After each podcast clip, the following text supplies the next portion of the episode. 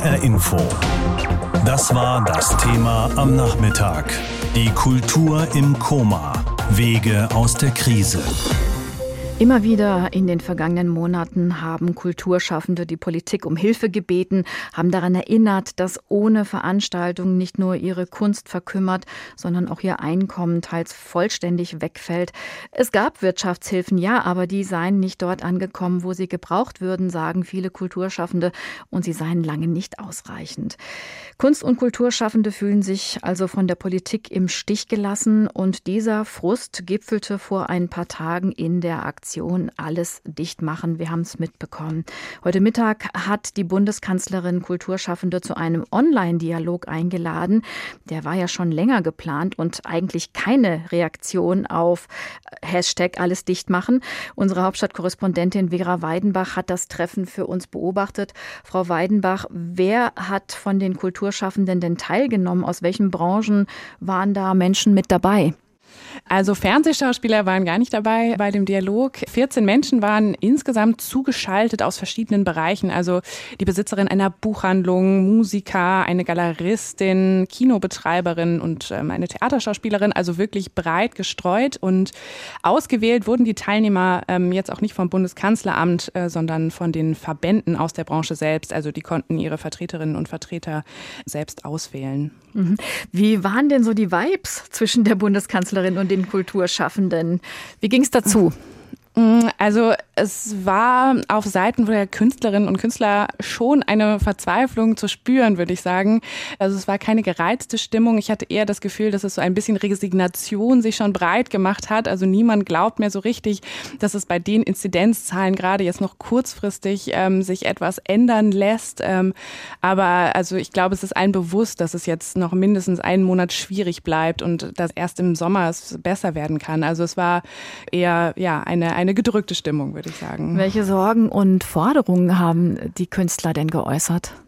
Also das ging wirklich von der Kritik daran, dass die Maßnahmen nicht einheitlich und verständlich sind, aber auch dahin, dass die Künstlerinnen und Künstler so wahrnehmen, dass die Kunst generell von der Regierung nicht so hoch geschätzt wird wie andere Branchen. Und am drastischen hat eigentlich eine freie Musikerin ähm, die Lage der Selbstständigen geschildert. Ähm, denen sind ja zum großen Teil fast alle Einnahmen weggebrochen und mhm. ähm, wo ihrer Aussage nach auch die Hilfen nicht richtig ankommen. Also es ist sehr schwierig, die zu beantragen. Da muss man sie teilweise wieder zurückzahlen. Also da war wirklich auch die Existenzangst, ähm, die einige Künstler haben, wirklich äh, zu spüren. Wie kam das denn bei der Bundeskanzlerin an? Sie kann ja durchaus auch sehr empathisch hm. sein. Ja, also sie hatte es wirklich nicht leicht heute, glaube ich, da viel Ermutigendes zu finden. Also sie hat hauptsächlich tatsächlich um Verständnis geworben, dass sie den Frust verstehen könnte und sich auch wünschen würde, dass alles schneller geht. Aber gleichzeitig hat sie auch relativ unbarmherzig, würde ich sagen, auch immer wieder betont, dass das halt vor allem an den Fallzahlen hängt und dass ähm, immer da, wo die Sieben-Tages-Inzidenz über 100 liegt, eben jetzt die Notbremse greift und keine Lockerungen ähm, auch nicht für die Kultur möglich sind. Aber sie hatte schon gut gemacht. Sie ist sehr ehrlich rübergekommen und man hat ihr abgenommen, dass sie die Künstlerinnen und Künstler wirklich auch ernst nimmt. Aber das kann ja nicht alles gewesen sein. Gab es da auch noch irgendwelche handfesten äh, Zusagen, was sich künftig vielleicht ändern soll? Also es war eine, ich würde sagen, eine vage Öffnungsperspektive konnte sie geben. Also ich glaube, ihre Worte waren, dass sie die Hoffnung hat, dass äh, jetzt die schwere Zeit, die vor uns liegt, nicht mehr so lang ist wie die, die wir schon überstanden haben. Also mit dem Sommer und dem Impfen äh, soll es jetzt langsam vorwärts gehen. Aber sie hat dann eben auch ähm, immer wieder klar gemacht, dass das eben alles von den Inzidenzzahlen abhängt. Die Bundeskanzlerin hatte heute bei ihrem Bürgerdialog Kunst- und Kulturschaffende zum Dialog eingeladen. Und unsere Hauptstadtkorrespondentin Vera Weidenbach hat das für uns beobachtet. Und wir haben es ja eben schon mal angesprochen. Vergangene Woche hatte die satirisch gemeinte Aktion Hashtag alles dicht machen von bekannten Schauspielern für reichlich Aufsehen gesorgt. In ihren Videoclips kritisierten sie die Corona-Politik in Deutschland, was nach Meinung vieler aber in Art und Tonfall komplett daneben gegangen ist. Diese Kritik kam auch von anderen Schauspielern. Zuspruch gab es vor allem von AfD und Querdenkern. So hatten sich die Schauspieler sich das sicher nicht vorgestellt. Heute Nachmittag eben hat die Bundeskanzlerin mit Kunst- und Kulturschaffenden über Corona und die Folgen für ihre Branche gesprochen. Und neben den Erfahrungen in der Kunst- und Kulturszene während der Pandemie soll es auch um einen Blick in die Zukunft und um die Erwartungen der Gesprächsteilnehmenden an die Politik gegangen sein. Während also viele Kulturschaffende heute nach Berlin schauen, schauen wir jetzt in die hessischen Regionen und auf das kulturelle Leben dort in Zeiten von Corona. In der Kasseler Clubszene ist die Stimmung ziemlich gedrückt. Clubinhaber rechnen schon gar nicht mehr damit, in den nächsten Monaten wieder aufzumachen. Wer einen Biergarten hat, wie die Lolita, schaut da auf die Sommermonate. Der Betreiber hofft darauf, wenigstens dann ein paar Getränke verkaufen zu können. Im Hugenottenhaus, einem Kunst- und Kulturort, ist die Stimmung hingegen nicht ganz so pessimistisch. Hier soll die nächste Kunstausstellung wie geplant Mitte Juli stattfinden. Aktuell bereiten die Künstler dafür alles vor. Auf Facebook und Instagram werden Besucher und Besucherinnen auf dem Laufenden gehalten. Ebenfalls auf den Juli schaut ein kleines Kino in Wolfhagen im Landkreis Kassel. Der Betreiber sieht sogar seinen Vorteil darin, dass er so klein ist. Sein Kino sei übersichtlicher, Besucher dadurch einfacher zu managen als in großen Filmpalästen. Und für zukünftige Veranstaltungen verkauft der Betreiber bereits Gutscheine. Das sorgt ganz nebenbei auch noch für ein paar Einkünfte. Sina Phillips aus Kassel. Wir für Kultur. So nennt sich eine private Initiative in Darmstadt. Ein Aufruf an alle Bürger und Bürgerinnen, ihr das Geld zu spenden, das die in normalen Zeiten für Theater, Kino oder Konzertbesuche ausgeben würden. Wir für Kultur leitet es dann an Kunst- und Kulturschaffende weiter.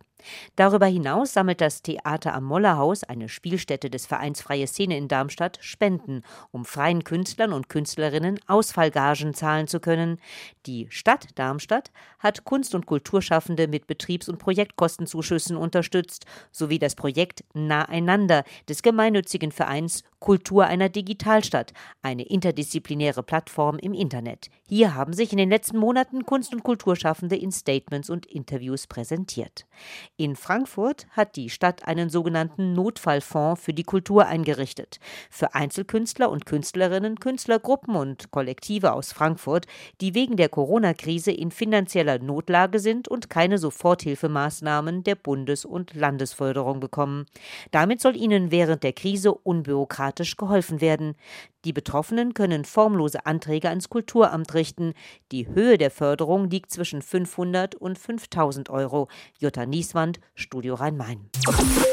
In den Städten in Mittelhessen hat man das Problem schon frühzeitig erkannt. Einzelne Kommunen haben Programme aufgelegt, der Landkreis Marburg-Biedenkopf zum Beispiel. Da konnten sich Chöre, musikalische Gruppen, Museen oder auch Theatergruppen melden, wenn sie Bedarf hatten, etwa wenn Chorleitern weiter ein Honorar gezahlt wurde oder auch wenn Raumkosten angefallen sind. In Marburg hat die Stadt auch DJs unterstützt, die über das Netz gemeinsam Partys veranstalten. Der Kreis Gießen hat für Künstler in Not mehr als 100.000 Euro bereitgestellt gestellt.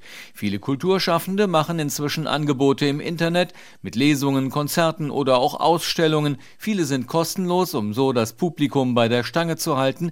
Das Gießener Stadttheater hat jetzt zu Ostern ein paar Videos und ein Osterrätsel ins Netz gestellt. Für manche der Aktionen wird aber auch eine Art Eintrittsgeld verlangt. Nur davon können die Künstler nicht leben. Sie hoffen jetzt wieder auf reale Auftritte. Zum Beispiel die Hessischen Theatertage in Marburg im Juni sollen, das ist die große Hoffnung wieder vor Publikum stattfinden. Wie, Klaus Padella, Mittelhessen. Wie geht es der hessischen Kulturszene in der Krise und wie kommt sie da wieder raus? Das haben uns unsere Reporter Sina Phillips, Jutta Nieswand und Klaus Pradella erzählt. Anlass, uns heute ein bisschen intensiver mit dem Thema Kultur in der Corona-Krise zu beschäftigen, ist, dass die Bundeskanzlerin heute Kunst- und Kulturschaffende zu einem Online-Dialog getroffen hat. Und deswegen haben wir das Thema heute hier in H-Info genannt. Die Kultur im Koma, Wege aus der Krise. Immer wieder haben die Kulturschaffenden in den vergangenen Monaten die Politik um Hilfe gebeten, daran erinnert, dass ohne Veranstaltungen nicht nur ihre Kunst verkümmert, sondern auch ihr Einkommen wegfällt für einige von ihnen komplett. Aber es half nichts. Kinos, Theater, Konzerthallen blieben weitestgehend dicht. Dabei muss das gar nicht sein, sagen jedenfalls Kritiker. Man könnte Veranstaltungen durchaus wieder erlauben mit den richtigen Konzepten. Fragen wir doch mal nach bei einem Experten, namentlich Gerhard Scheu Scheuch. Er ist Aerosolphysiker und forscht unter anderem auch zur Verbreitung von Aerosolen im Rahmen der Corona-Pandemie. Guten Abend, Herr Scheuch. Schönen guten Abend. Wie sehen Sie das? Wir sind inmitten der dritten Welle. Es gibt mehrere Mutationen und Deutschland, vor allem Hessen, ist beim Impfen Schlusslicht. Kann man denn jetzt wirklich wieder Präsenzveranstaltungen erlauben? Naja, ich bin kein Spezialist, was das Impfen betrifft. Ich kenne mich mit Aerosolen aus. Und da kann man sicherlich einiges wieder erlauben. Insbesondere alles, was im Freien stattfinden kann, könnte man relativ schnell wieder in Gang setzen. Worauf müsste man denn als erstes achten? Also ins Freie gehen, habe ich schon rausgehört. Ganz genau. Ins Freie gehen ist sicherlich das Allerwichtigste. Draußen finden sehr, sehr, sehr wenige Ansteckungen statt, sodass man sich also im Freien ziemlich sicher bewegen kann. In Innenräumen ist das eben anders. Das liegt eben an der Ausbreitung dieser Viren durch die Aerosole. Und im Freien könnte man also schnell wieder kleinere Veranstaltungen stattfinden lassen. Ich würde natürlich nicht mit einem vollbesetzten Fußballstadion als erstes anfangen, sondern vielleicht mit kleineren Konzerten. Die Salzburger Festspiele haben das im letzten Jahr sehr, sehr gut gemacht. Die haben im Sommer Open-Air-Veranstaltungen stattfinden lassen und das hat eigentlich gut funktioniert. Also ich hatte jetzt gerade als erstes das Bild vorm Auge, Rock am Ring. dicht an dicht stehen die Menschen. Also man müsste da schon sehr klar reglementieren mit Sitzreihen und viel Platz dazwischen, richtig? Ich würde schon etwas Abstand halten, klar. Dieses enge Zusammenstehen ist sicherlich die einzige Möglichkeit, wie man sich auch draußen anstecken kann. Also Abstand wäre dann draußen geboten, Maskenpflicht vielleicht bei diesen Veranstaltungen auch geboten. Aber sonst könnte man natürlich schon äh, mit mehreren hundert Leuten, könnte man, glaube ich, schon Veranstaltungen stattfinden lassen. Was macht Sie denn da eigentlich so sicher? Gibt es denn da Erfahrungswerte? Es gibt auch aus dem letzten Sommer Erfahrungswerte. Man hat ja im letzten Sommer auch Fußballspiele mit begrenzter Zuschauerzahl stattfinden lassen und hat eigentlich überhaupt keine Effekte da gefunden, also keine größeren Ansteckungen gefunden. Von daher bin ich eigentlich überzeugt, dass es draußen relativ sicher ist. Es gibt auch verschiedene Untersuchungen aus äh, unterschiedlichen Ländern, die inzwischen darauf hinweisen, dass die Ansteckungsgefahr draußen sehr, sehr gering ist. Sie haben eben schon ganz kurz die geschlossenen Räume auch angesprochen. Vielen von uns fehlen ja vor allen Dingen auch das Kino. Und da gibt es ja auch schon einige Studien der Unis Halle und Leipzig. Und auch Tim Bensko zum Beispiel, der hat schon mal ein Konzert unter wissenschaftlicher Beobachtung gegeben. Was ist dabei rausgekommen? Man kann durchaus mit bestimmten Konzepten in solche größeren Säle gehen. Das ist auch bei einer Untersuchung in äh, Dortmund herausgekommen. Da hat man das Konzerthaus untersucht. Also mit bestimmten Hygienekonzepten kann man das stattfinden lassen. Das ist natürlich nie 100 Prozent sicher. Man darf sich ja nie 100 Prozent sicher sein.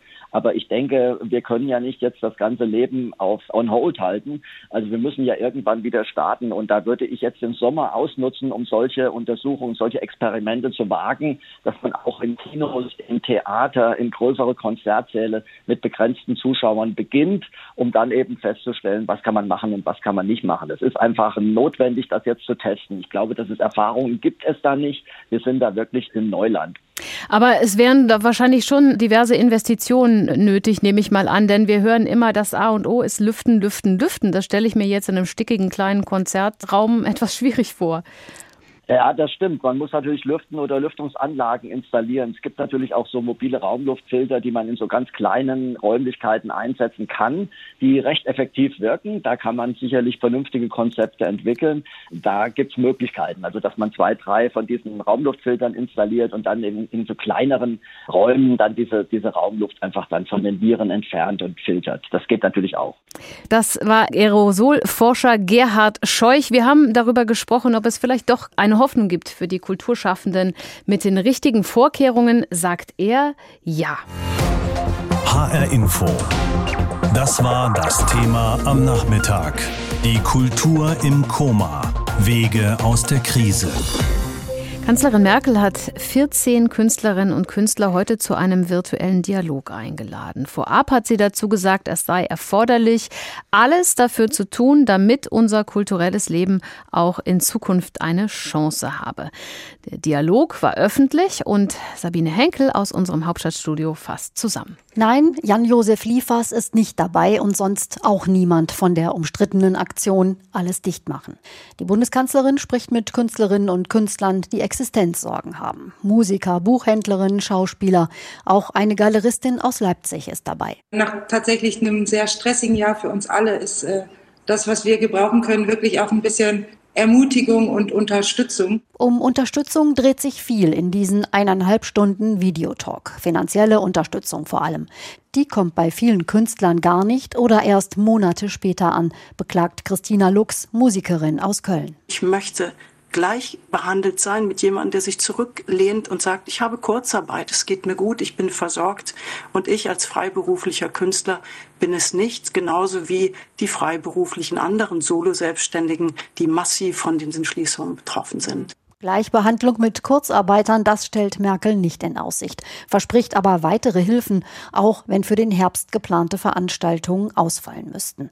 Konzertsäle, Theater, Kinos, seit Monaten steht das kulturelle Leben still, eine Perspektive ist nicht in Sicht. Das beklagt Thomas Siffling, er ist Jazzmusiker und nutzt das Gespräch mit der Bundeskanzlerin, um seinem Unmut Luft zu machen. Er sieht mehr Verständnis bei den politisch Verantwortlichen für den Sport als für die Kultur. Die Frustration in der, in der gesamten Szene ist immens groß und äh, wissenschaftlich ist es ja auch erwiesen, dass äh, Kulturveranstaltungen jetzt nicht die Inzidenzherde nach oben treiben. Angela Merkel widerspricht der Annahme, dass der Sport bevorzugt werde. Auch dort sind Zuschauer nicht zugelassen, sagt sie, und erklärt weiter, warum diese nicht in Theater dürfen. Der Mensch fällt ja nicht aus dem Bett direkt ins Theater. Wir unterbrechen diesen Beitrag für eine wichtige Warnmeldung aus unserem HR-Info-Verkehrszentrum. Vorsicht auf der A3 Würzburg-Frankfurt. Zwischen Seligenstadt und Hanau werden Steine von der Brücke geworfen. Achtung auf der A3 Würzburg-Frankfurt. Zwischen Seligenstadt und Hanau werden Steine von der Brücke geworfen. Bitte fahren Sie da besonders vorsichtig. Und jetzt weiter mit unserem Beitrag aus dem Hauptstadtstudio bewegt sich fort im ÖPNV und trifft in den Städten unweigerlich auf andere.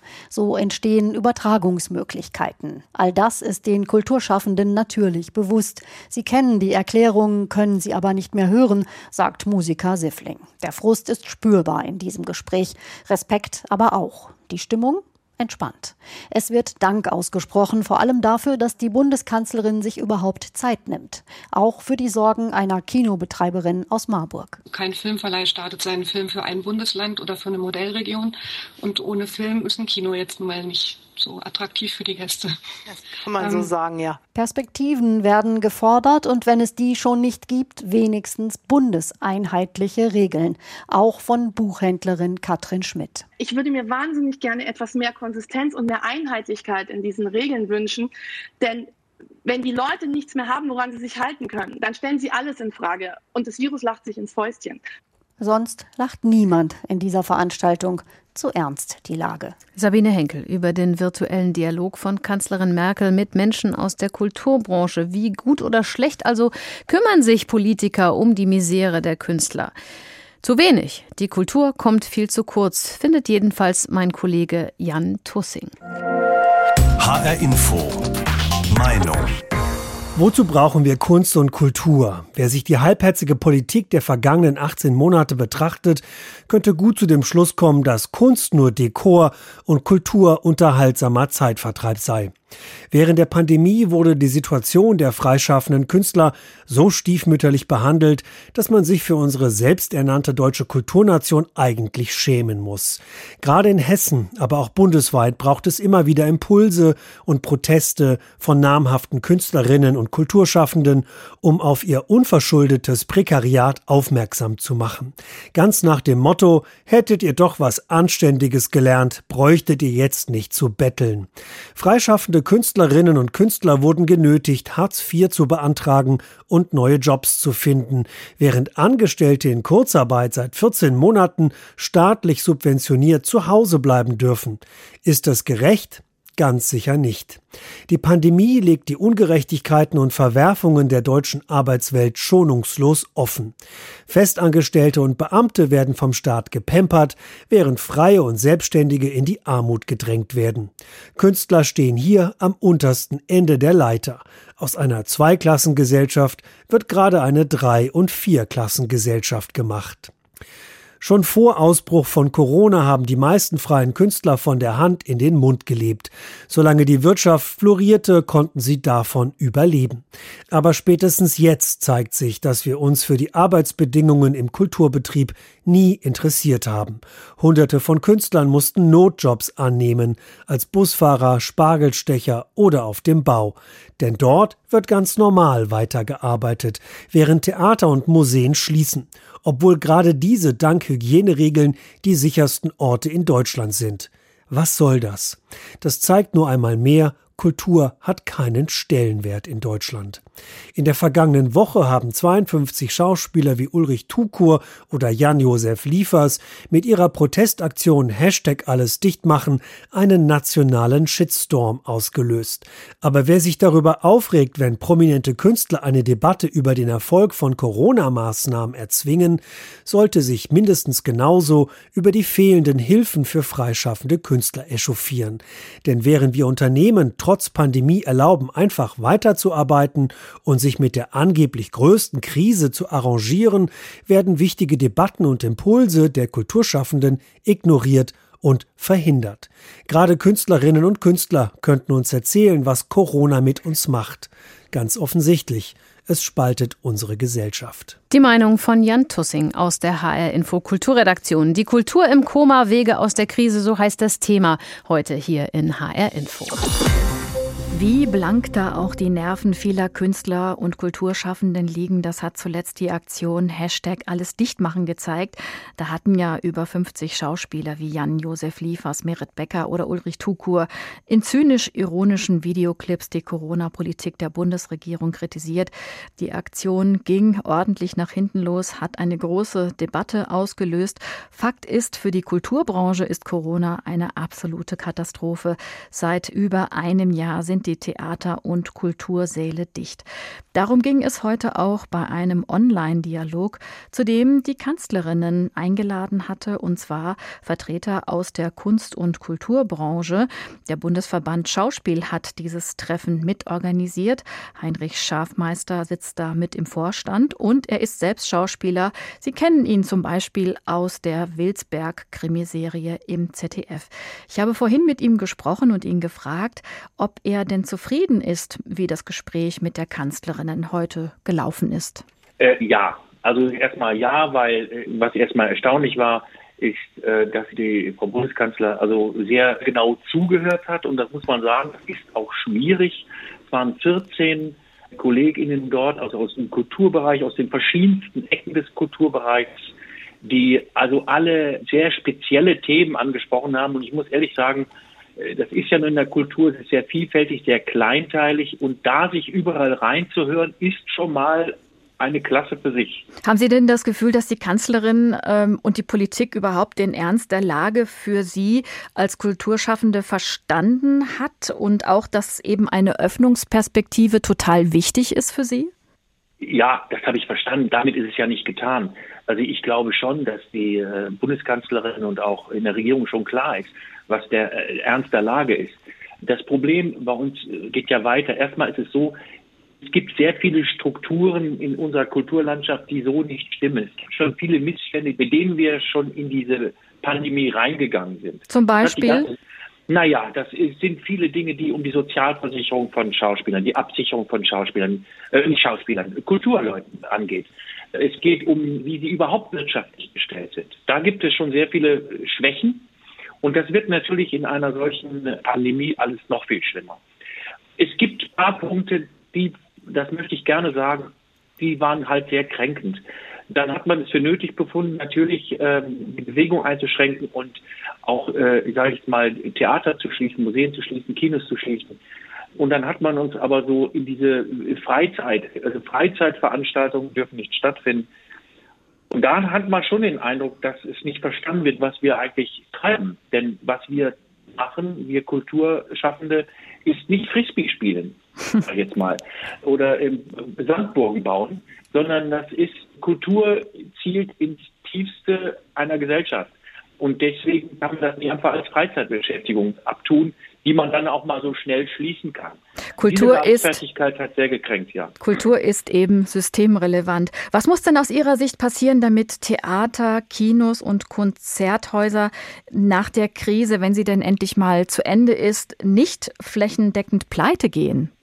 Naja, ich würde sagen, was ein Vorteil dieses Gesprächs war, es wurde nicht nur die Missstände oder die einzelnen Details dieser Rettungsmaßnahmen äh, besprochen, ja, wie wir quasi ans rettende Ufer gelangen und zu überleben, sondern es wurden auch Perspektiven, auch andere Perspektiven, was man dann auch machen müsste oder äh, ändern müsste, um überhaupt uns auf bessere, solidere Füße zu stellen, die Kultur. Das kam in diesem Gespräch vor, das fand ich ein Vorteil dieses Gesprächs, dass das in diesen anderthalb Stunden nicht alles äh, allumfassend ausgeschöpft werden kann, finde ich gut. Nochmal zur Frage, was Ihre Forderungen sind, um, um ja, die, die Branche zu retten. Ich sage jetzt mal ein paar Sachen, da möchte ich nachhaken bei Frau Merkel oder der Regierung. Die hat äh, gesagt, dass man auch bei dem Arbeitslosengeld zum Beispiel noch auch äh, zum Beispiel darauf achten könnte, dass fragmentierte Berufe, dass man da etwas nachdenkt, dass man es erleichtert, Arbeitslosengeld zu bekommen oder länger Arbeitslosengeld zu bekommen. Das ist ein interessanter Aspekt gewesen. Es sind interessante Aspekte gewesen für Solo-Selbstständige auch was wir nicht sind. Wir sind Schauspieler, sind kurzbefristete Beschäftigte. Also es waren ein paar Perspektiven, die äh, gut waren. Zum Öffnen der Theater, was Sie ja meinen, mhm. da können wir nur sagen, wir müssen ganz schnell die Pandemie überwinden. Wir müssen impfen, impfen, impfen. Und es wäre schön, wenn nicht nur unser Publikum geimpft wird, sondern wir Schauspieler auch. Zum Abschluss hätte ich gern noch von Ihnen gewusst, sind Aktionen wie Hashtag alles dicht machen von letzter Woche der richtige Weg, um auf die schwierige Situation in der Kulturbranche aufmerksam zu machen? Darum ging es ja vielleicht heute auch im Gespräch mit der Kanzlerin. Nee, das ist gar nicht gefallen. Okay. Das Thema kam gar nicht auf. Was ich auch sehr glücklich fand, es ging wirklich um die Sache. Ich bin im Vorstand der Schauspielgewerkschaft. Ich habe nicht meine Mitglieder zu benoten, was sie für freie Meinungsäußerung äh, von sich geben. Also das ist ihnen wirklich überlassen. Ich habe nur den Eindruck, dass der Fokus weggezogen wird von den wirklichen Problemen, die wir zum Beispiel haben. Ja, die vielen Schauspieler, die keine Arbeit haben, die keine wirtschaftliche Grundlage mehr haben. Und das ist viel zu sehr auf das Verunglücken einer gut gemeinten Aktion äh, bezogen wird. Und das ist, finde ich, schade sagt Heinrich Schafmeister, Schauspieler und Vorstandsmitglied beim Bundesverband Schauspiel. Heute hat sich die Bundeskanzlerin mit Vertreterinnen und Vertretern der Kunst- und Kulturbranche in einer Videokonferenz zusammengeschaltet, um mit der Branche im Dialog zu bleiben und um ihre Sorgen und Forderungen anzuhören. Was dabei herausgekommen ist und wie er das beurteilt, darüber habe ich mit Heinrich Schafmeister gesprochen. Und das ist auch das Thema heute Nachmittag hier bei uns in HR Info. Wir haben es genannt, die Kultur im Koma, Wege aus der Krise. HR Info. Das Thema. Wer es hört, hat mehr zu sagen.